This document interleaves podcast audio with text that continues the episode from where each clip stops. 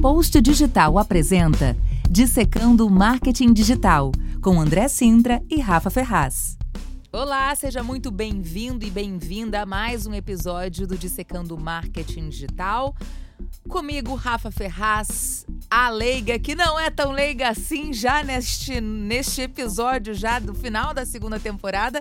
E ao meu lado, o cara que realmente sabe tudo, CEO da Post Digital, André Sintra. Oi, Rafa. Tudo bem? Tudo, e você? Tudo bem. Nessa, nessa reta final já virou bullying eu dizer que eu já sei, já é normal. Todo episódio eu tô repetindo isso. Já tem gente dizendo que eu tô cortando você.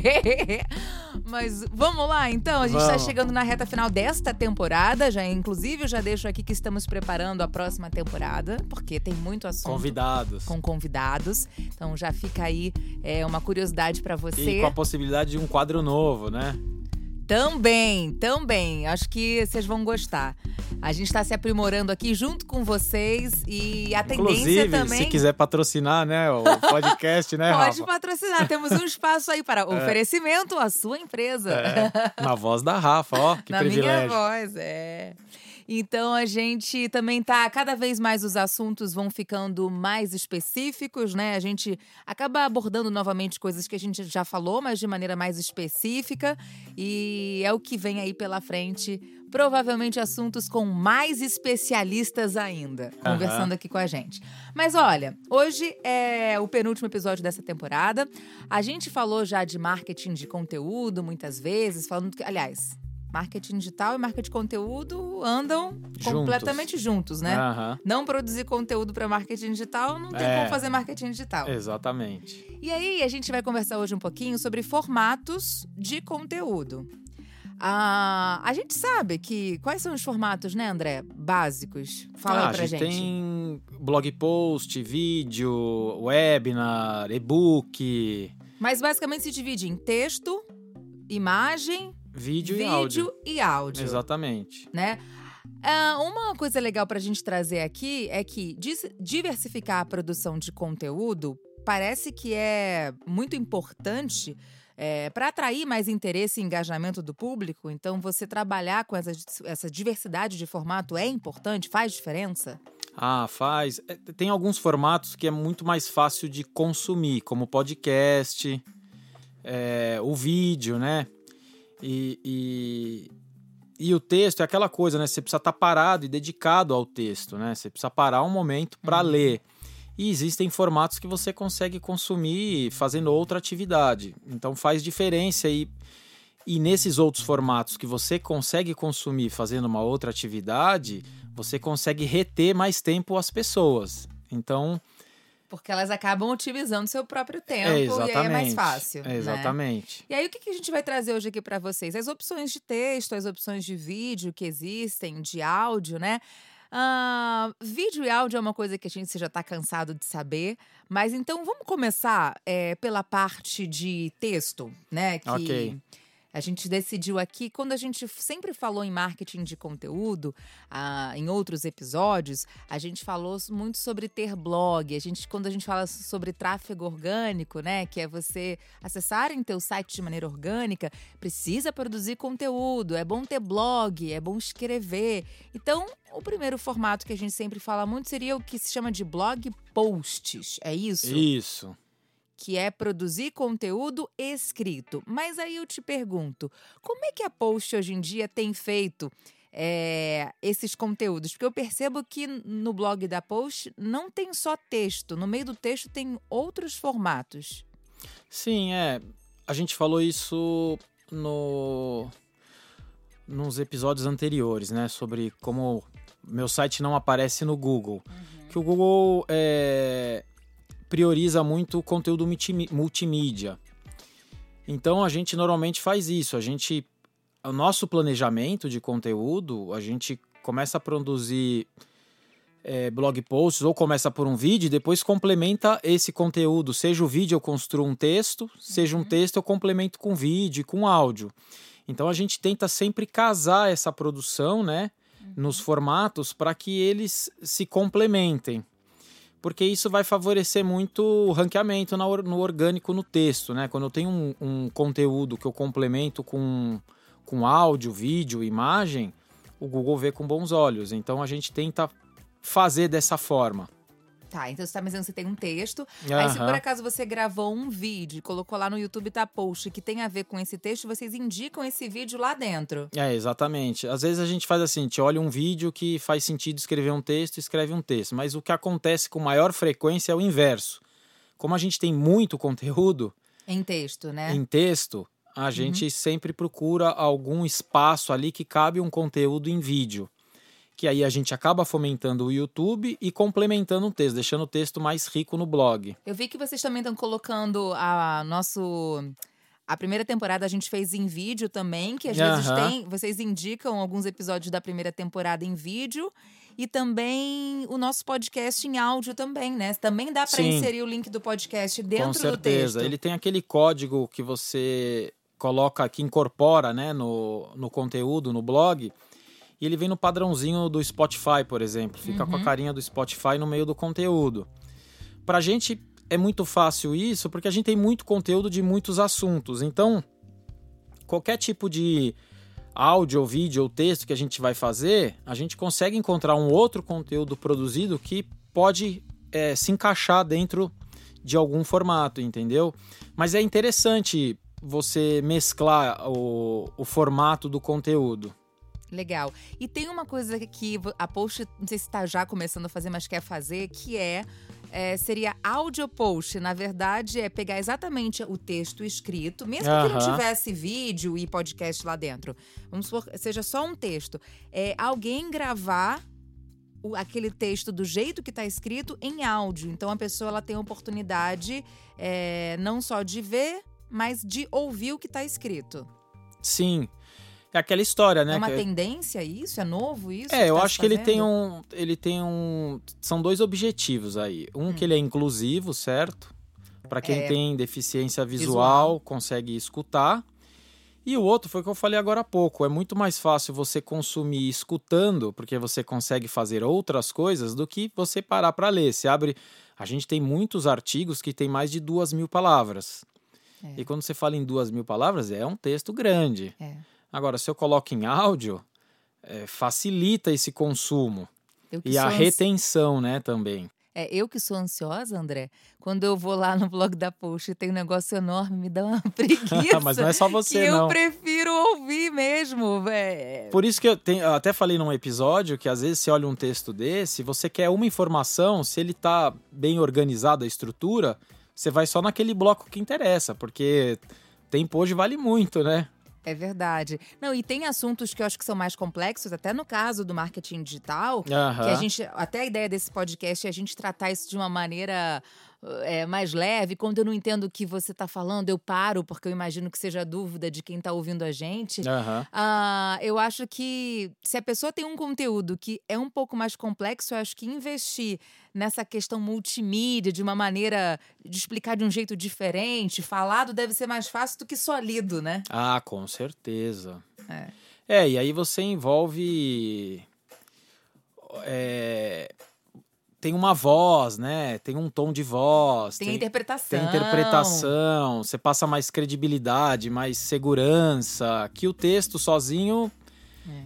a pessoa bota o tom que quer, né? Claro que não adianta ter alguém falando assim, igual É, exatamente. que aí eu não vou conseguir ficar ouvindo 10 Aham. minutos. Mas tudo bem, não é a intenção. Lógico. Ah, então a gente começou falando aqui da primeiro formato, que é escrito, que é em formato de blog, escrever textos sobre seu produto, serviço. Você tem um blog dentro do teu site ou apenas um blog, enfim. É, acho que tem só um detalhe que a gente não falou, Hum. que é importante, que o- o- um dos objetivos do texto, do blog, é você ser encontrado na pesquisa do Google.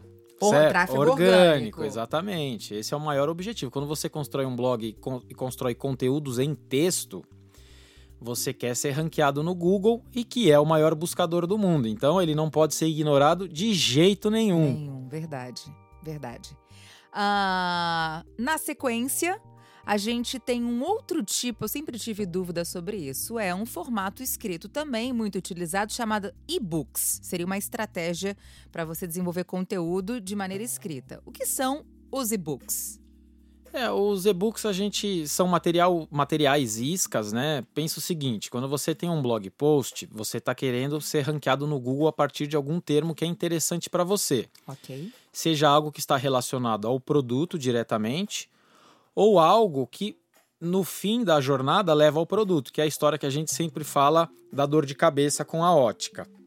Que a gente começou lá na primeira temporada falando Isso, disso. se eu estou pesquisando os possíveis sintomas da dor de cabeça, um deles pode ser a história da leitura no escuro que vai levar um óculos de descanso. Tá. Então, quando alguém está pesquisando pela dor de cabeça, ele não vai pedir um óculos de cara. Como é que eu faço para ter informações dessa pessoa que lá na frente pode se tornar um potencial cliente? Eu disponibilizo um material rico, um e-book. É, às vezes pode ser uma ferramenta que é um simulador para ele ver a armação no rosto dele, sei lá, coisas nesse sentido, porque eu preciso coletar dados. Por que, que eu quero coletar dados? Porque eu já quero começar a me relacionar com essa pessoa para participar dessa jornada e no final eu ser uma opção de compra. Porque se ele ainda não entendeu que ele precisa de um óculos, não adianta eu ofertar uma landing page com um formulário para pedir um orçamento. Porque ele não está pronto para compra. Ele tá com dor de cabeça, ele não É, sabe que vem do é, problema exatamente. dele Então, de vista. Eu tenho que oferecer algo para pegar esses dados que faça sentido naquele momento, que não é a venda do produto, é mais informações sobre as principais causas. Então eu posso ter um material, um e-book que fala as 10 principais causas e aí ele vai me fornecer essas informações. Então o e-book estratégia ba- É pra baixar o e-book, né? é isso, ele vai- Então, geralmente, essa estratégia de e-book na internet, você nunca baixa sem preencher nada. É uma estratégia. Você tem que. pre- o- A pessoa tem que preencher alguma coisa, ela tem que te dar uma informação Aham. pra você poder oferecer o e-book pra é, ela. mas você vai ver um monte de gente que dá e-book sem pedir nada. Aí essa, essa situação é o seguinte: falta de conhecimento estratégico. Porque ele poderia estar coletando algum dado. E, e outra, tem uma coisa também, outra coisa que é muito importante: essa coleta de dados é para se relacionar com essa pessoa que ela no futuro pode comprar, mas também serve para você entender quem é a sua audiência.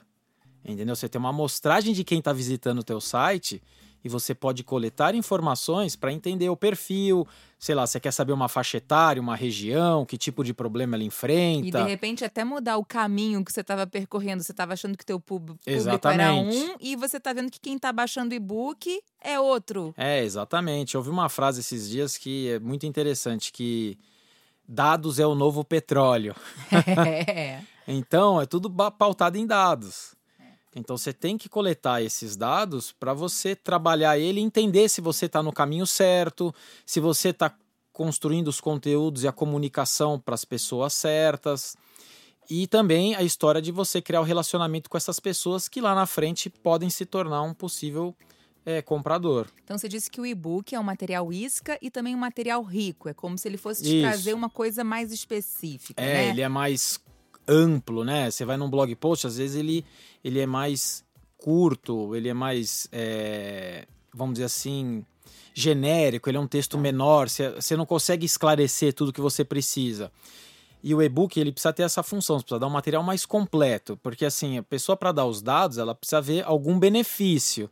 Entendi. Então não adianta você dar um material que é parecido com o blog post que estava aberto, ele precisa ser um material mais rico, né? Tá. E e-book seria é um livro digital, né? Isso. Mas ele tem um formato pequenininho. Tem alguma exigência? Ah, um e-book tem que ter quatro páginas, três páginas, cinco. Tem alguma? Não, eu acho que minimamente ele tem que ter mais de duas mil palavras. Mas tem texto em blog que tem duas, três mil Sim. palavras, né? Sim. A gente tem lá no, no, no, no blog da Post um conteúdo que é as dimensões é, de imagens de todas as redes sociais. Ele é gigante, tem muita imagem. Mas eu também tenho esse mesmo material em e-book, é igualzinho. Hum. A diferença é que eu não tenho texto explicando, mas eu tenho todas as dimensões. Mas por que, que a gente fez isso? Porque é legal para quem mexe com isso ter esse material de consulta num PDF Guardado. guardado. Ele olha, eu quero ver o tamanho do Facebook. Ele vai lá, rola até a página tal e tá lá. Em vez de ficar entrando no blog Pra... Mas para ter esse book, a pessoa teve que preencher ou te dar mais exatamente. dados ali. Exatamente. E que tipo de dados? Assim, só por curiosidade, para baixar, para dar uma dica para quem tá ouvindo. Ah, então vou fazer um e-book aqui Legal. e vou oferecer e vou pedir para me fornecer alguns dados. Nesse momento, quais seriam os dados Então, importantes? pensa o seguinte: nesse momento, você não está preocupado é, na venda, certo? Então não faz sentido você ter campos de que produto ele prefere. Uhum. Você quer entender quem é essa pessoa. Então, o interessante é você perguntar, por exemplo, eu que vendo para B2B, para empresas, eu quero saber qual é o cargo que ela tá, por exemplo, qual é o tamanho da empresa, talvez o faturamento, qual que é o problema que ela está tentando resolver com o marketing, se ela quer gerar mais leads, se ela quer gerar autoridade. Eu quero entender o que, que essa pessoa está tendo como dificuldade para eu direcionar depois a minha automação, minha nutrição. Mas e dados como homem, mulher, faixa etária, onde mora, isso nesse Então- momento faz diferença? Então, normalmente o que a gente faz quando você fisga alguém por um material rico, ele vai entrar por uma nutrição, certo? A Uhum. nutrição é uma sequência de e-mails e mensagens que eu vou mandar para ele, oferecendo outros conteúdos e outros materiais. A a RD Station, por exemplo, na landing page, ele tem um recurso que chama formulário inteligente. Eu defino lá 30 campos que pode ter tudo isso que você falou e o que eu falei, só que eu falo para exibir 5 por vez. Então, se baixou o primeiro material, eu começo a mandar mais informação para você, mostrando mais conteúdos. E sempre conteúdo seguindo o fluxo da jornada. Eu sempre estou tentando levar ele para compra. Num desses, dessa, des- desses materiais que eu envio, dessas mensagens, eu vou mandar outro e-book, outro material rico. E aí ele vai precisar preencher outro formulário. Ah, entendi. Quando ele chega no outro formulário, o RD já sabe que ele já preencheu os cinco campos dos 20 que eu defini. Aí ele define mais. Ele mostra mais cinco. E aí eu vou enriquecendo esse banco. Tá, mas é, no primeiro e-book a pessoa chegou ali porque talvez ela tenha pesquisado sobre dor de Sim. cabeça lá no Google. Aham. E aí ela parou no teu blog. Aí chegou no teu blog, fez uma leitura, gostou e viu que tinha um e-book. Aí nesse momento ela faz o primeiro preenchimento. Isso. Né? E aí você decide o que, que você quer saber em primeiro lugar ali. É, exatamente. Eu boto o que que, dentro de todas essas informações que eu quero coletar, o que que faz mais sentido eu entender primeiro. Tá. Entendeu? Por exemplo, se eu sou um, um- uma clínica de tratamento estético para mulher, é muito importante eu saber o gênero de cara, certo? Porque homem, talvez eu não possa atender. Mas no meu caso, tanto Depende do procedimento, é, né? exatamente, depende do procedimento. Agora, no meu caso, tanto faz se é um homem ou uma mulher. O que importa para mim é o que tipo de trabalho que ela vai, que tipo de empresa que ela trabalha, qual é, é o- uma média de faturamento, o porte dessa empresa, para saber se cabe dentro é, do FII que a gente cobra, né, do valor mensal. Agora, isso não assusta num primeiro momento, a ponto de eu falar assim: ah, não vou preencher isso, não. Quer saber quanto que eu faturo aqui na empresa? Você não tem que ter esse cuidado do que perguntar para de repente a pessoa desistir de baixar? Então, você pode perguntar de forma diferente. Em vez de perguntar quanto fatura, talvez quantos funcionários tem a empresa. Aí você tenta estimar essa informação, entendeu? Sim, você tem que pensar isso de forma é, estratégica. Normalmente esse tipo de pergunta ele está muito mais num, num formulário do fundo da jornada lá na hora de né, alguém que já está querendo Próximo. contratar a agência, por exemplo. Aí isso eu pergunto. Tá. Porque isso faz muito sentido no momento é, da qualificação, né? De quem é essa? É, exatamente. Será que tem poder de compra ou não tem? É, exatamente. Será que vai conseguir? Ah, tem vendedor a equipe? Para mim é importante. Porque se não tiver vendedor, é muito difícil é, vingar, entendeu? Então eu Uhum. preciso entender isso. Tá. Então, acho que ficou bem claro o que é o e-book, pra, como usar o e-book de Aham. forma inteligente. Ah, um outro tipo de formato, ainda em texto, é o que a gente chama de newsletter. Ok. É, é o que a gente recebe por e-mail. Aham. Mas me explica, como é que eu chego numa. Eu, Rafaela, cliente ou possível cliente, chego. Como é que uma newsletter chega até a mim a primeira vez? Eu tive que autorizar isso? Como é que é isso? Sim, com certeza. É, normalmente, por exemplo, na post a gente no blog tem formulário para se cadastrar para newsletter. E quando você se cadastra para newsletter, você só vai receber a newsletter. O cadastro do e-book não tem nada a ver. Você não aproveita que a pessoa baixou o e-book para já colocar ela na newsletter? Eu poderia aproveitar se eu colocasse um campinho lá para ele checar dizendo que ele quer receber notícias, é conteúdo por e-mail. Entendi. Mas eu não faço isso, porque quando ele baixa um e-book, a gente vai numa estratégia da jornada. Eu quero colocar conteúdo para ele, para ajudar ele a, a, a, adquirir o conhecimento que ele precisa para ver valor no que eu ofereço e ele pedir um orçamento lá na frente. Tá. E aí eu não quero misturar o assunto com a newsletter, porque a newsletter é conteúdo. De um modo geral. É, a gente é uma assinatura de um conteúdo que eu vou distribuir. Então, produzir conteúdo novo, para quem assina, a gente manda a cada 15 dias.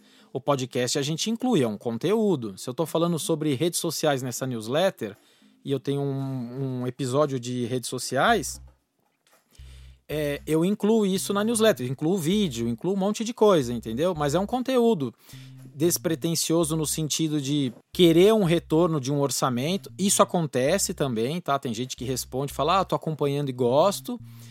É, mas o objetivo dele não é esse. É mais informar mesmo? É, informar. A gente está vivo na memória como Se marca. fazer presente. É, exatamente.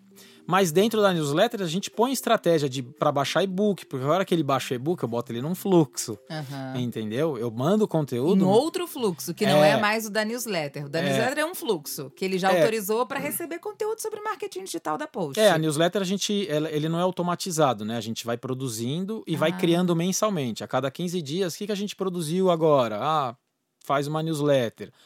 Ou vamos fazer uma curadoria dentro dos nossos próprios conteúdos e ver tudo que a gente tem de interessante sobre é, o Google Search Console. Vamos fazer uma newsletter, tudo sobre Google Search Console, e faz um compilado com tudo. Porque a E gente tem- manda uma única vez e acabou. e eu- isso, depois eu crio um outro novo. E aí isso eu vou mandando, vou distribuindo o conteúdo. Entendi. Alguma dica para fazer uma newsletter mesmo? Tem que ter o tamanho X, Y, Z. É, é, é interessante também que coloque vídeo, áudio, ou tanto faz. Como e de quanto em quanto tempo mandar? Existe um ideal? É, então eu acho que não existe um, um ideal. Tudo isso você tem que medir nas métricas dos resultados que você tem. Por exemplo, a gente mandava um por semana.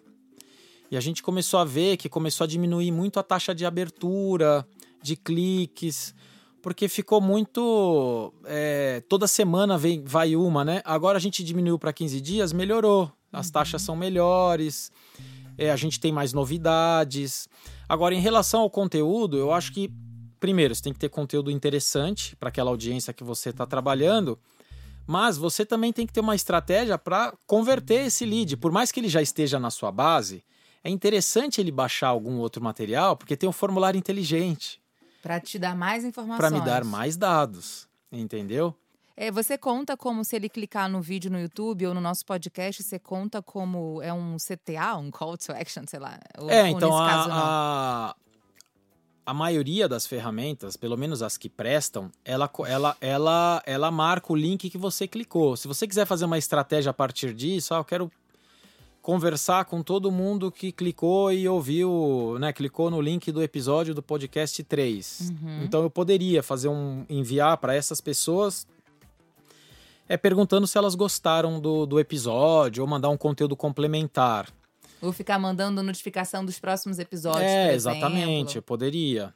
É, então, assim, dá para fazer muita coisa, eu acho que é interessante. A outra coisa, assim, newsletter faz sentido você fazer um investimento na hora que você já tem uma audiência, tem uma base para isso, que dá muito trabalho, né? Aí você vai construir um e-mail. Tem uma limitação de. Você falou que no blog você tem textos de 2 mil, 3 mil, enfim, de 500 a é, palavras. Na newsletter tem alguma coisa também, assim, de um tamanho de, de É, texto? newsletter, o que a gente faz, né?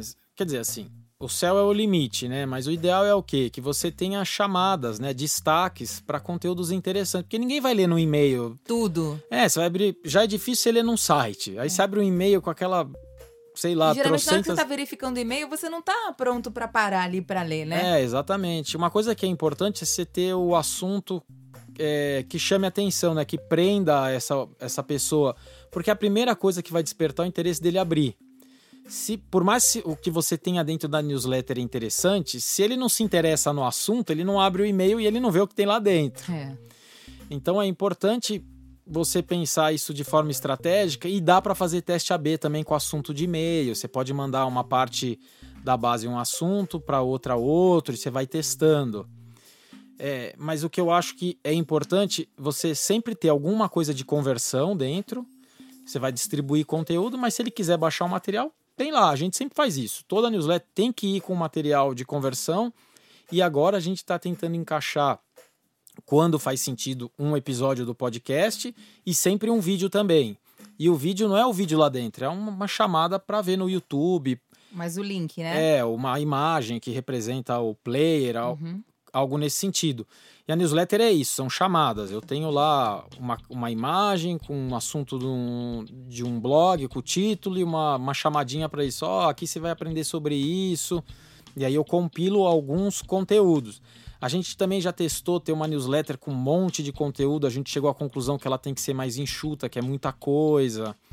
Então, é... e aí, dentro disso, eu acho que você tem que testar, né? É. Para minha audiência funciona melhor algo mais enxuto, mais espaçado? Olha, André, eu quando a gente está falando de newsletter, e eu lembrei aqui que é aquilo que muitas a gente recebe, não sabe nem por que tá naquele. Seria um mailing, eu tô no mailing de alguém. Muitas eu recebo, não sei nem por que, que eu tô, porque eu não autorizei. E aí, é... eu lembro que quando você vai cancelar uma inscrição em alguma, alguma newsletter, sei lá, te pergunta o motivo.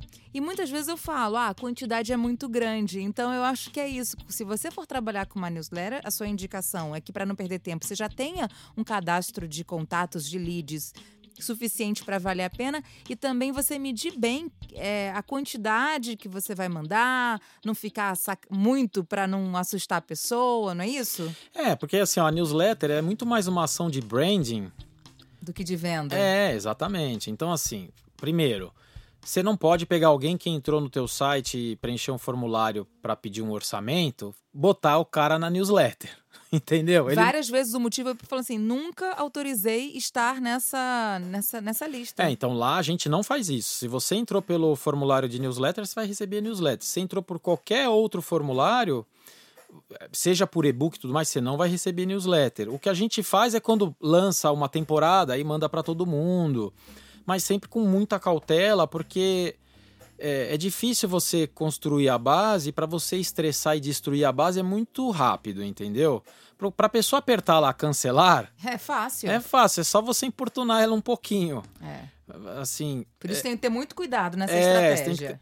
Isso é o que eu recomendo, né? Tem muita empresa que não faz isso. Você preencheu um formulário, sua vida acabou, porque ele te manda e-mail à torta e à é, direita. É, sabemos disso. Você também sabe, né? É, eu recebo um monte também que aparece. Ah, eu não pedi para me cadastrar aqui, me descadastro. E tem empresas que você faz isso e ela continua mandando. É. mesmo cancelando? É. Gente, é? É, eu acho que é a ferramenta que, por exemplo, o RD Station, quando você pede para não mandar mais, se alguém faz isso na minha newsletter, ele não aparece mais como disponível para mandar, entendeu? O RD não deixa, uhum. que eu acho que é o ideal. É. Então eu acho que a newsletter você tem que pensar nisso. É, primeira coisa, tenha um formulário que deixe claro que ele está entrando para uma newsletter. Dois, eu vejo muito como uma, uma iniciativa de brand, porque você vai criar relações, vai distribuir conteúdo teoricamente de forma despretensiosa, mas você põe CTA para tentar jogar esse lead para uma jornada e tentar vender. É, e aí teste a frequência, é, teste o tipo de conteúdo, o tamanho do e-mail, com foto, com texto, com mais textos, menos foto, testa assunto, que você vai encontrar um caminho, entendeu? Tá, então só para a gente encerrar o assunto newsletter, no caso da post, é, onde é que a pessoa, por exemplo, consegue se inscrever numa newsletter? Ela chegou no teu blog, é lá que vai ter essa opção? para ela é, então no blog, quando você chega, a gente tem um formato que chama pop-up de saída. Quando eu tô no, no, site, eu arrasto o mouse, o mouse para cima, uhum. ele abre um pop-up e fala para se cadastrar na newsletter. Ah. E a newsletter eu pego só o nome e o e-mail, então eu não sei nada da pessoa. Por isso que você precisa fornecer outros materiais, e-book lá dentro para você começar a coletar dados dessa é, pessoa. E, é, sim. E outra, você quer só receber conteúdo. Para que que eu eu não gostaria de, para cadastrar numa newsletter, que dar meu telefone, dar a empresa que eu trabalho. Então eu é. tento entregar outras coisas de valor é, e aí em troca eu peço essas, essas informações. Mas eu acho que tudo é questão de teste. Entendi. mas ficou muito bem explicado. Ah, então, falamos de texto até agora, falamos do blog, falamos blog post, falamos de e-books e falamos de newsletter, que a gente nunca se aprofundou nisso aqui nesses episódios. Ah, um outro formato que a gente tem, que a gente pode até passar mais rápido, porque a gente já falou muito, é vídeo e áudio. Mas, assim, o vídeo tradicional, eu até quero passar um, um dado aqui, que de fato é o formato mais consumido é é vídeo e serão ainda, será ainda mais, segundo o relatório da Cisco, até 2021, é, os vídeos devem representar 82% do tráfego global. O que eu tenho para dizer aqui, eu acho que você vai, né, que a gente sempre fala é, não tem mais como não fazer vídeo. Ah, com certeza. Não tem saída, né? Seja de maneira com seu celular, de uma maneira é, despretensiosa, assim, sem muita é, sem muita câmera, sem muita. mega produção, é, né? Mega produção, mas tem que fazer vídeo, seja que produto você tenha, serviço, não tem jeito, né? Ah, com certeza, porque é muito mais fácil de consumir, né? Assim, é mais fácil você ler um blog post de 2.500 palavras ou você ver um vídeo de 3 minutos. É. Que teoricamente ele vai passar o mesmo conteúdo, entendeu? É, eu acho o vídeo uma ferramenta muito poderosa posso dizer para vocês que a maioria dos leads bons que entram em contato com a gente uhum. vem do vídeo e do áudio. Do vídeo e do áudio. É, ou veio porque ouviu o podcast, ou porque viu algum vídeo no canal. Uhum, do YouTube da Post. Isso, ele, o vídeo e o áudio. Acho que vamos falar um pouco do áudio para complementar. O áudio, uhum. quando a pessoa começa a ouvir, ela passa muito tempo com você. Então, assim, ela pode passar, no nosso caso aqui, uma hora ouvindo a gente. Então, uhum. nessa uma hora, o quanto você consegue é, mostrar o teu conhecimento, ajudar essa pessoa a mostrar caminhos e criar uma autoridade, né? É. E a outra coisa é o quanto você se aproxima dessa pessoa. É, ela consegue meio que ler você, né? Depois de ver alguns episódios. Então, eu acho que o áudio ele é muito poderoso. E o podcast é aquela coisa, né? Ele só está crescendo. Agora é o momento de começar. Eu acho que é um, é um belo do investimento. Bom, é, a gente falou aqui de vídeo tradicional, aí você tocou no assunto do podcast. Deixa eu passar então para esse assunto de podcast, uh -huh. áudio. Depois a gente volta para outros formatos de, de vídeo. Tá bom. Que aí que são legais, que não são os vídeos tradicionais. Mas assim, é, a gente está falando que o vídeo só cresce, vai crescer cada vez mais, mas a gente sabe que podcast lá fora, por exemplo, tá num nível absurdo. André passa uma vida com fone, até sacaneei ele esses dias. André viaja, André tá na piscina, André tá na cozinha, André tá com a filha, André tá com a mulher, André tá com fone. Ele tá sempre escutando algum podcast. E aí, o que, que me traz muito, muito isso? O podcast, eu faço rádio há 14 anos e me traz a lembrança do rádio. A comparação do rádio e TV. Rádio é só áudio. Todo mundo sabe que você pode cozinhar, dirigir, estudar, trabalhar ouvindo rádio, que te traz informação, te traz música, a hora certa, você sempre sabe que horas uh -huh. são, né? Quando você vai assistir TV, você tem que. Você escolhe o programa, você tem que sentar para ver, você tem que parar para ver aquilo. É, você não consegue fazer outra coisa. É. E aí a gente, o podcast, ele, ele é um rádio é, gravado, né? Uhum. On demand, para você consumir o que você quer ali é, naquele momento, uma programação gravada. E você consegue justamente isso. O grande benefício do áudio do podcast é você continuar fazendo outras coisas, otimizar o teu tempo e ouvir o podcast. Uh, eu diria que quem começa no Brasil a fazer podcast agora é como estar naquele primeiro momento de quem começou a fazer YouTube lá atrás né? Sim. É, e hoje, porque hoje começar a fazer YouTube, um canal no YouTube é mais difícil, porque é, tem um monte de gente. É. Se você começa a fazer podcast agora, por exemplo, a sua chance de lá na frente é, colher mais é, sucesso e louro disso, vai, eu acho que vai ser mais fácil. Agora, ainda assim, isso que eu fico perdida, porque o vídeo só cresce, mas o podcast ele tem essa. O áudio ele tem essa grande vantagem de você poder fazer outra coisa. Como é que você vê isso? É que o vídeo, quando você fala em YouTube, ele está muito relacionado a um vídeo sob demanda eu tenho alguma coisa pontual que eu quero ver e eu pesquiso, né? Uhum. O, o, o, Spotify, esses streaming de áudio também tem isso, mas é, é uma pesquisa um pouco diferente, né? O, o YouTube você entra para resolver assim, por exemplo, ontem. Meu sogro queria instalar o Skype no computador dele. Eu procurei um vídeo e mandei um link, entendeu? Você resolve coisas assim. Entendi. Simples. Como fazer um bolo vegano de é, banana. Exatamente. Eu você não, não entra no você... Spotify procurando isso. É verdade. Você já quer ver um conteúdo mais amplo, uma informação mais interessante. Ou você vai. Eu gosto muito de cozinhar, então vou cozinhar, eu sempre estou ouvindo um podcast com meu fone. então eu eu, eu assino alguns podcasts, eu vejo se tem algum episódio novo e eu, e eu escuto, mas é um conteúdo é, mais denso, que eu sei que eu vou ficar mais tempo, que eu vou precisar me concentrar mais. O YouTube, você também faz isso. Também. Você tem canais que as pessoas vão ali porque gostam muito do canal daquela pessoa, não importa o que ela fale, né? Sei lá, Exatamente. sobre lifestyle. Mas também o vídeo no YouTube tem isso de ensinar a utilizar um Exatamente. microfone, ensinar a, a, cozinhar alguma coisa que precisa da imagem. É, né? lá casa muito mais a estratégia da jornada, de você ter vídeos curtos, você pode também ter vídeos longos você ter vídeos bem específicos de assuntos assim, você vai tratar de um problema bem pontual. É, eu acho que o podcast até pode também ter isso tudo, mas de fato algumas coisas a gente precisa ver. E tem uma outra coisa, mesmo se não for um produto, que a gente já até falou, por exemplo, é, quando alguém. A gente fez o, a primeira temporada em vídeo também. As pessoas veem a cara do André, né? Sim. É, tem até uma coisa de, de empatia, de. Sim, com certeza. É, e, e no caso de um médico, por exemplo, você vê a cara do médico. Talvez isso faça diferença. Tem algum assunto que seja legal ter o vídeo para ver a cara da pessoa quem é essa pessoa que tá falando? É, e o áudio tem muito isso, né? Você nunca viu a cara, você materializa uma, um Gente, personagem. Eu que trabalho em rádio há 14 anos, assim, você que tá me ouvindo que não sabe como é que eu sou. As pessoas fazem, já fizeram milhões de imagens totalmente diferentes do que eu sou. que eu tenho 1,70m, eu tenho 1,57m, que eu sou loura, que eu tenho cabelo comprido, eu sou uma baixinha, branquinha, de cabelo curto, sabe? Então, o áudio tem essa. É, essa te permite uma imaginação, mas o vídeo te traz real, assim, quem é essa pessoa, né? É, a conclusão que eu tenho sobre isso, que o, o áudio de todos eles é o que traz, que engaja mais, que quando alguém te procura que veio a partir de um, de um podcast, um áudio que você gravou, de um material rico que você produziu nesse sentido, ele vem muito engajado, vem como se já te conhecesse, é. É, vem um lead muito mais qualificado.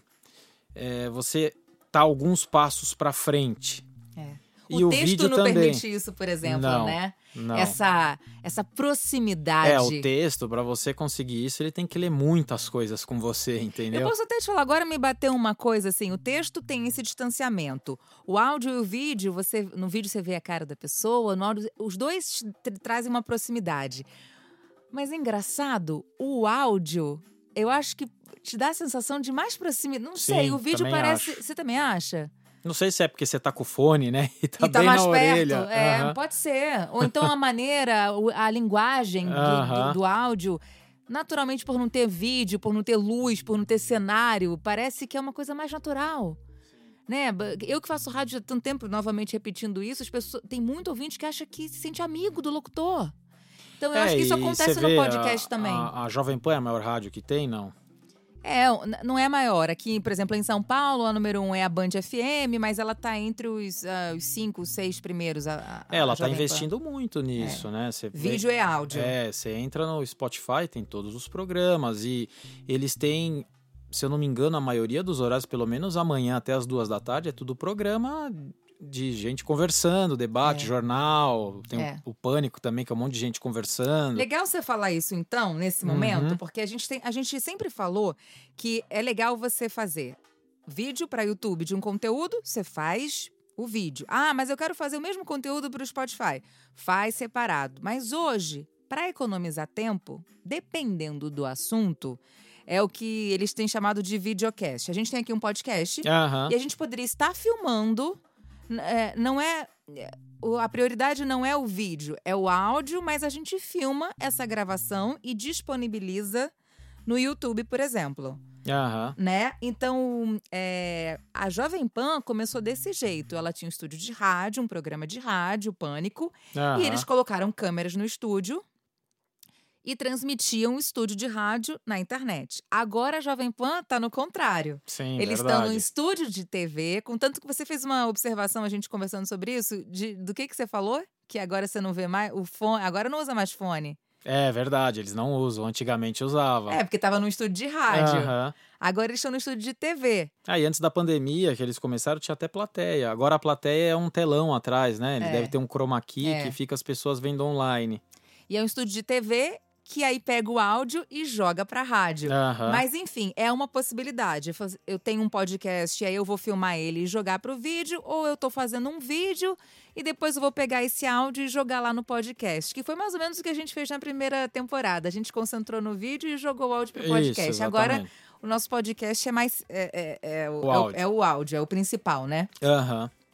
Mas enfim, concluindo vídeo e áudio aí, o que, que você quer concluir? O que, que é melhor? Depende do assunto? Ah, eu acho que o, o- Bom, da minha experiência, do retorno que a gente teve, o áudio é melhor. Por aquele negócio que eu Pela, falei. pra post, né? É, pra post. Mas tudo que eu falo, eu acho que é questão de testar. Tá? Pro Não- seu negócio. É, exatamente. Eu tô dizendo o que funciona melhor pra gente. Agora, áudio também é mais fácil pra gravar, né? Vídeo É, dá mais trabalho, mais tá, fácil. gente? É, exatamente. É, e o áudio é aquilo, você retém mais. A gente olhou as métricas da primeira temporada de vídeo e áudio. é, no vídeo, a retenção de quem vê até o fim vai para 10, 15%. O áudio é acima de 50%, às vezes 40% E qual é a retém. explicação? O que, que você acha que isso acontece? Justamente porque Porque dá para você fazer outra coisa, né? É, consumindo conteúdo. Ainda mais que o nosso conteúdo é de uma hora. Se fosse lá, de Aham. 15 minutos, talvez a pessoa visse o vídeo até o Sim. final. Exatamente. É, e às vezes você tá no YouTube, você tá só zapeando lá e você vê que tem uma hora, você já pula, né? Você fala, ah, vou procurar algo dentro desse assunto mais curto. Aliás, André, você me deu uma ideia aqui, hein? Aham. Pra gente, na nossa próxima temporada, a gente podia fazer, a gente faz o vídeo, faz 20 minutos de vídeo, mas se a pessoa, a pessoa quiser saber mais, ela vai ter que ouvir o podcast, É, que aí o pode podcast é maior. Ó, A gente tá definindo a terceira temporada, É. como é que nós vamos botar o vídeo de volta. É, exatamente. Bom, acho que então deu para entender. Eu, a gente falou, então basicamente áudio é podcast hoje. Aham. E eu citei o, O conteúdo em áudio, o né? conteúdo que seria áudio post, o conteúdo do blog em áudio, só para a pessoa também ter essa opção. Vamos concentrar em outras, é, outros formatos de vídeo. Eu anotei aqui webinar, lives e videocase. Uh, videocase eu acho que é mais fácil de explicar. É, é um formato de vídeo, mas ele é para fazer exatamente o quê? É, o videocase é o seguinte, se- é, voltando para o conceito da jornada, quando alguém está caminhando por essa jornada e chega no momento que ele está pensando em contratar uma empresa no teu segmento, um dos pontos que ele pode olhar como é, um ponto para ele decidir é o que você já fez por outras empresas como a dele, né? Ou que já contrataram o seu serviço. Uhum. E aí o vídeo, eu acho que ele ajuda muito porque você bota o teu cliente falando, você mostra como é que era antes, que é diferente de eu escrever isso em texto. Você Ah, também você chama o cliente?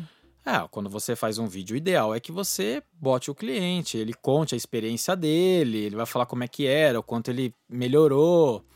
É, então isso tem muito mais é, poder de persuasão do que eu fazer uma propaganda dizendo que eu sou muito bom, entendeu? Mas seria um vídeo pra você botar no YouTube também e de repente adicionar ele na sua newsletter? É, então Ou- você pode botar ele num- num- numa jornada de nutrição. Então, no final, que eu sei que ele está perto da compra, eu mostro esse vídeo. Eu posso anunciar Mandando esse por vídeo. e-mail, de repente? É, Ah, exatamente. anunciando, tá. Eu posso anunciar, eu posso usar ele em vários momentos. Eu estou numa negociação de uma pessoa que eu já fiz a reunião, posso mandar um e-mail com o link para ela ver também. Depende é, aonde eu quero usar, mas eu acho que ele tem um poder é, muito grande, né? A gente dá muito mais credibilidade para a opinião de um estranho do que uma propaganda, né? A propaganda, infelizmente, Ah, pro- Compre aqui. é, exatamente. É a melhor agência de marketing digital. Mas eu que estou falando que eu sou melhor, se é um terceiro que usou, muito mais credibilidade, né? Ah, então seria você da Post chamando um cliente seu para um bate-papo e contar aquele caso, é, É, isso? o ideal é que você crie um roteiro, uma estrutura, que você é, saiba como fazer esse tipo de pergunta, que você crie um, um storytelling, né? Você conte uma história. Como é que ele era antes? Como é que foi o processo de implementação? Quais foram as dificuldades? Como é que venceu essas barreiras? E como está hoje? O que, que você ganhou com isso? Tá. Então, seria mais ou menos isso. E aí eu acho que vale montar isso da, da, da maneira que você consegue fazer, né? Porque ó, lógico, o ideal é fazer uma mega produção, mas custa caro, né? Dá pra fazer audio case, será? Nunca, um case em nunca podcast? tentei, mas é que eu acho que nessa hora a imagem, a hora que você vê o cliente Uhum. falando, a expressão. Você tem certeza que é ele, né? Pelo É, áudio vai que é, você colocou um funcionário teu. É, exatamente. Normalmente quando você faz isso, você vai na empresa, você filma a fachada da empresa, filma lá É, dentro. Boa, Então eu acho que ele, é, né, nesse momento o vídeo faz todo sentido. boa, boa. Ah, lives estão aí? Ficaram completamente é, pandemia, em né? evidência na pandemia. A live Uhum. é um ao vivo, né? É o que a gente sempre fe- fez no rádio e na TV muitas vezes também. É, no Instagram, a gente tem as lives do Instagram muito famosas agora, mas eu não sei se no Instagram, acho que as lives são umas co- uma, uma coisa mais despretensiosa, eu tenho essa sensação. E eu acho que as lives no YouTube talvez sejam lives mais, não sei, ou no Facebook. se é, o que, que te parece isso? As lives servem, servem também para todo cliente? O que, que você acha? Ah, eu acho que qualquer estratégia é, serve para qualquer mercado, qualquer profissional. Eu acho que assim, você precisa ter um assunto interessante e um conteúdo que, que seja relevante, né? Que alguém pare para ouvir e fale, nossa, não tinha essa percepção. É, o que eu acho assim em relação ao Instagram e o, e o YouTube é que o YouTube você é, tem uma estrutura um pouco diferente, né? É, a forma de consumir, né? A tela, você consegue ver, sei lá, numa TV, É. né? Se você tem YouTube na TV, você pode ver a live na TV. Então, eu acho que isso é, você expande um pouco mais as possibilidades, né? Em vez de você ver na horizontal, é, quer dizer, no, Na vertical? na vertical, você está vendo na horizontal, então você tem um ambiente mais amplo. O, o Instagram, eu acho que é muito aquele que é muito legal também, mas é aquele formato que é, vamos dizer assim, ele é mais improvisado, né? Mas dá para fazer também coisas muito é, legais. Mas eu acho que o Instagram tem essa coisa da proximidade, Sim, da coisa do. Vamos fazer uma exatamente. live agora, mesmo É, que seja é, marcada. ele, é uma ele dá a mais- sensação do espontâneo, né? É. E eu até queria trazer uma experiência minha aqui. Eu fiz algumas Aham. lives nessa época de pandemia e tal. E é muito engraçado que, assim, pessoas que têm milhões de seguidores, as lives te- acabam dando uma audiência maior. Mas, por exemplo, eu tenho, sei lá, agora 7 mil seguidores no Instagram. É, você vai ter live com 30, 40 pessoas, porque é a proporção mais ou menos. E aí, eu conversando com uma conhecida que trabalha com comunicação, ela, eu falei assim, ai, mas aí eu- eu- você quer fazer uma live? Mas olha, às vezes vão dar 20, 30 pessoas. Aí ela me fez a seguinte consideração, que eu falei, ah, assim, Rafa, como é que seria você fazer uma, uma palestra, sei lá, para 20 pessoas numa sala? O que, que representa para você 20 pessoas numa sala? Eu falei, gente, seria maravilhoso. E aí eu falei, não são só 20 pessoas, são maravilhosamente 20 pessoas ouvindo o que eu tenho para falar. Então, para não se preocupar muito com isso, né? Que eu acho que são 20 pessoas consumindo eh, o que você tem para falar ou tirar dúvidas sobre o seu serviço, sobre o seu produto. É, pensa o seguinte, hoje são 20. Se você faz um trabalho muito bom, essas 20 podem levar quantas pessoas? É óbvio que é um trabalho de formiguinha, certo? É. Mas ninguém começa fazendo live para milhares de pessoas. Não, né? e ninguém faz palestra para mil pessoas, Aham. assim, né? Só no RD Summit, que faz para 5 é, mil na bem. plenária. Tá, tá, tá. Mas não é ninguém, assim, mas. é, mas assim, é difícil você juntar, você criar essa autoridade. Eu acho que o importante é começar a fazer, entendeu? E aprendendo, interagir com a audiência. Eu acho que a live tem muito isso, né? Da interação com a audiência. Uhum. É, eu gosto muito do formato. Mas, é, a gente falou de webinar. né? A gente está chegando já no final do episódio. Aham. A gente falou de webinar. Webinar, eu perguntei para você, não é uma live também? Não é ao vivo? Qual que é a diferença, então? O que é um webinar? É, Eu acho que o webinar ele tem mais uma estrutura de palestra, né? Uma formalidade? É, eu acho que é, você tem um conteúdo, vamos dizer. A live ela parece ser mais de pre- despretensiosa. Eu vou abrir, vou aqui improvisar. Por mais que você esteja organizado do que você vai falar, ela dá mais uma sensação do improviso, de do que, informal? é, do informal, que você vai bater um papo é, sobre um determinado assunto. Quando você fala em um webinar, para mim, né, minha concepção é que é meio que uma palestra online. Eu tenho um conteúdo específico que eu vou passar esse conteúdo. Ao vivo. É, como se eu fosse dar uma aula, né? Eu vou explicar esse conteúdo, eu vou mostrar coisas técnicas. É. E você mostra esse projeto como se estivesse projetando alguma coisa, tela? É, eu gosto de projetar porque isso me guia, né? Uhum. Normalmente você vai fazer um webinar, é uma hora, né? Assim, se você vai passar um conteúdo técnico, como é que você vai falar uma hora e conseguir passar um conteúdo de uma forma linear, estruturada, se você não tem um roteiro? Para mim, o roteiro é um PPT. E eu acho que quando você compartilha. O que, é PPT? É, o, o, PowerPoint, PowerPoint, a apresentação. Ah. Quando você compartilha também, eu acho que fixa mais. Tem gente que dá print na tela, porque tem uma informação é, importante. Uma coisa que você pode fazer em toda a tela é botar tua, o teu arroba do Instagram, o teu LinkedIn, todas as telas. Uhum. Que às vezes você ganha algum seguidor, alguém que gostou do, do que você está apresentando e começa a querer te acompanhar. Mas eu acho que ele é muito mais é, nesse ponto de ser uma palestra, uma aula. A pessoa já está lá entendendo que ela vai. É, não vou dizer que é um assunto mais sério, né? Mas é algo mais técnico, numa estrutura diferente de conteúdo, né? Tá, e geralmente você faz no YouTube. É, eu normalmente faço no YouTube. Existem plataformas que você consegue contratar que fazem isso, que você contrata a plataforma e pluga no Facebook, Instagram, no YouTube e ela distribui para essas plataformas ao vivo. Você tem que pagar, né? É, você tem que pagar e ela tem você cria as landing pages de captura. Você vê, você tem landing page para que ele preencha para assistir na hora do evento. Então você vê quantos se inscreveram, quantos assistiram. E aí você tem métricas que o YouTube também já te dá, que é quantas pessoas assistiram, quantas pessoas estão ao vivo, ele mostra o pico de entrada e saída, aí tem um monte de coisa que você é, consegue mensurar, que você consegue é, em outras ferramentas. Qual que é a vantagem dessas ferramentas?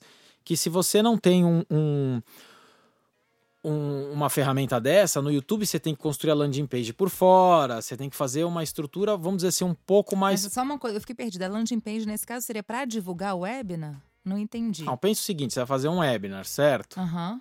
Não é interessante você saber quem está interessado em participar? Você não quer ter um formulário para capturar essas pessoas para entender o perfil dela? Ah, tá. Você tá, não vai eu... falar, ah, vou fazer um webinar. Eu ia até te perguntar: você já fez webinar na Post Digital? Ah, você divulga como? Você manda para quem? Qual lista que entra? É newsletter? É o quê? É, você pode usar todos os recursos que você tiver. Você pode botar mídia para divulgar. Tem muita gente que faz isso. Ele Anunciar. Anu anuncia ads. isso, porque ele quem assiste o webinar e gosta é aquilo que a gente falou. É, é, a pessoa passa muito tempo com você, você cria uma autoridade. Uhum. Entendeu? É, você tem um poder de convencimento, talvez um espaço de convencimento muito maior. Então, se fizer sentido anunciar, anuncia. Lá na post que a gente faz, como a gente tem uma audiência já grande, eu divulgo isso dentro do blog, nas páginas, com um pop-up de saída, como eu falei. Uhum. Eu notifico a minha base, é, ponho nas redes sociais. Então, ali eu vejo quem se inscreveu. Notificar sua base seria tanto quem está na newsletter ou quem. todos os seus cadastros, é isso? É, todos então na newsletter, para a gente não ficar incomodando, quebrando o ciclo dos 15 dias, a gente encaixa nas newsletters. Um é. banner, ó, vai ter um webinar, eu estou mandando conteúdo mais uma inscrição para o webinar.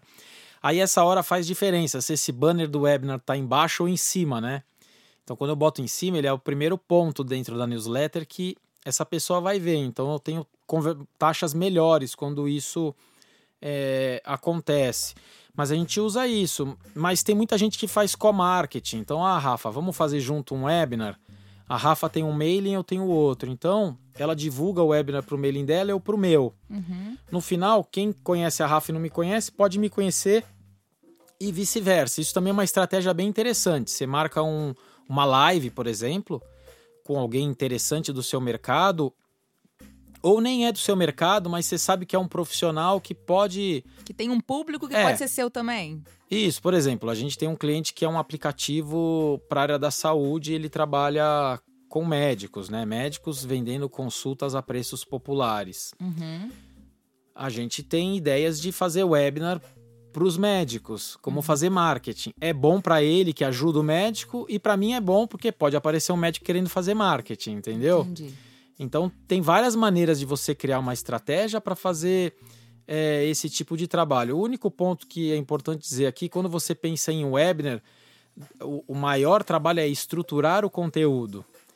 Porque você tem que trazer só a cereja do bolo, entendeu? Porque você chegar a falar o que todo mundo fala. É uma a... live despretensiosa. É, porque daí. Ou você vai, você vai ter uma audiência que é muito iniciante no assunto que você vai trazer. E aí, quando ela é muito iniciante, ela não está pronta para comprar. Uhum. Certo? Mas quando você traz um conteúdo mais avançado, é alguém que já experimentou, tem alguma experiência e está com uma dificuldade é, e já já está num nível mais avançado. Talvez essa pessoa vai ter mais conexão, mas isso também depende muito do que você oferece, né? Tem mercados que não tem quem está mais avançado ou não. Por exemplo, eu, tenho, eu quero melhorar a minha estética. Então, assim, é, não tem como eu estar tá mais para frente ou mais para trás, sabe? É, entendi. E só uma dica para a gente encerrar o assunto web, né? É, você falou que tem plataformas pagas, mas hoje, hoje você faz pelo YouTube. E aí, como é que é essa estrutura? Uma dica: a pessoa tem que baixar uma, uma outra ferramenta, né? É, você tem que usar o OBS Studio. Ou tem um, um. A versão gratuita dele. É, ele é gratuito, ele faz. Ele faz o streaming de vídeo, ele é um, um software que você consegue você pluga microfone, pode ter mais de uma câmera. Ele é meio é, rústico assim, mas ele funciona bem e é gratuito. Agora você tem equipamentos mais profissionais lá, como o Blackmagic, tem Mini, que já é um editor que você pluga a câmera, vai apertando o botão ele já troca, já Nossa. transmite ao vivo, já já já pluga direto, ele já pluga já no YouTube. Tem mas, que dar uma, uma pesquisadinha, é, uma estudadinha, né? É, mas não é vai... nenhum bicho de sete cabeças. Não, você vai encontrar muitos vídeos no YouTube explicando como é que faz. A gente aprendeu desse jeito lá atrás, entendeu? Fazendo essa pesquisa e testando. Uma coisa que é importante, se você vai fazer ao vivo, cria um evento, testa o, o OBS num evento de teste, no modo privado, para ver se está tudo ok. Porque é ruim se abrir o evento, aí sai a imagem e não aparece o áudio, uma falha técnica, entendeu? Então é bom você dar uma ensaiadinha antes. Boa. André, é, a gente já falou Tá enorme esse podcast, como uhum. sempre. Uh, falamos então de áudio, de formatos de vídeo, de formatos de texto e aí imagem, imagem é imagem. E o que, que, que assuntos servem para imagem? Quais são as maiores redes para usar imagem? Onde se usa imagem? Tudo? é, eu acho que a imagem está em tudo, né? Assim, você entra no Instagram, o que, que te chama a primeira atenção antes de você ler o texto? A imagem. Você vai no Facebook, que chama atenção? A imagem. Você vai no YouTube, que chama atenção? A capinha.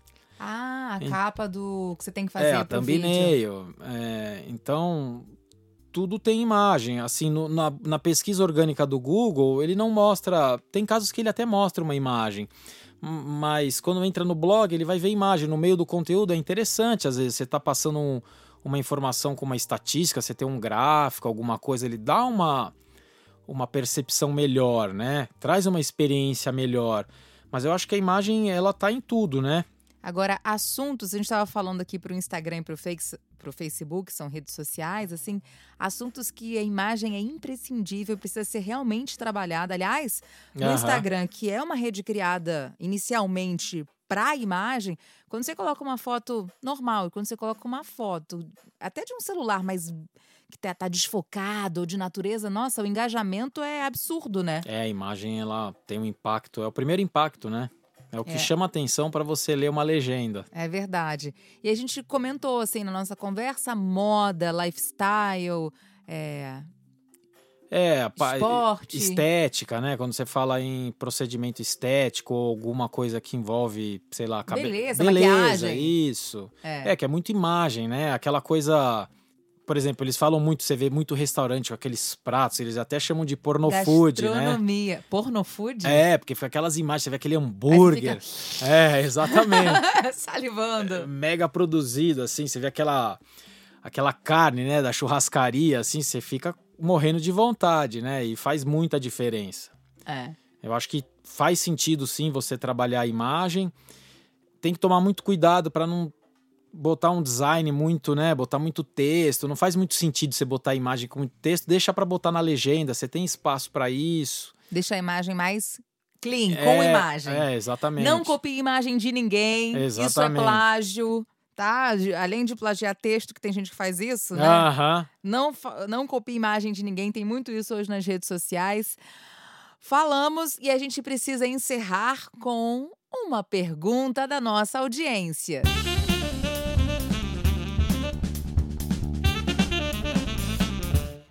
Oi, queria entender a diferença entre conteúdo noticioso e conteúdo evergreen. Não, legal. Então, ó, conteúdo noticioso é um conteúdo que é uma notícia que tem uma data de validade. Então, assim, vamos, vamos fazer aqui um exemplo.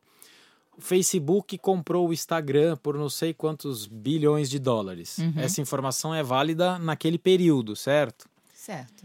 Hoje, tanto faz, correto? Você pode até pesquisar, porque você está fazendo um trabalho que é entender a data que isso aconteceu. Mas ela não é mais uma informação extremamente relevante. Então, isso é um conteúdo noticioso. Um conteúdo evergreen é aquele conteúdo que ele tem um, uma validade, um tempo de vida mais longo. Então, assim, o que é o marketing digital?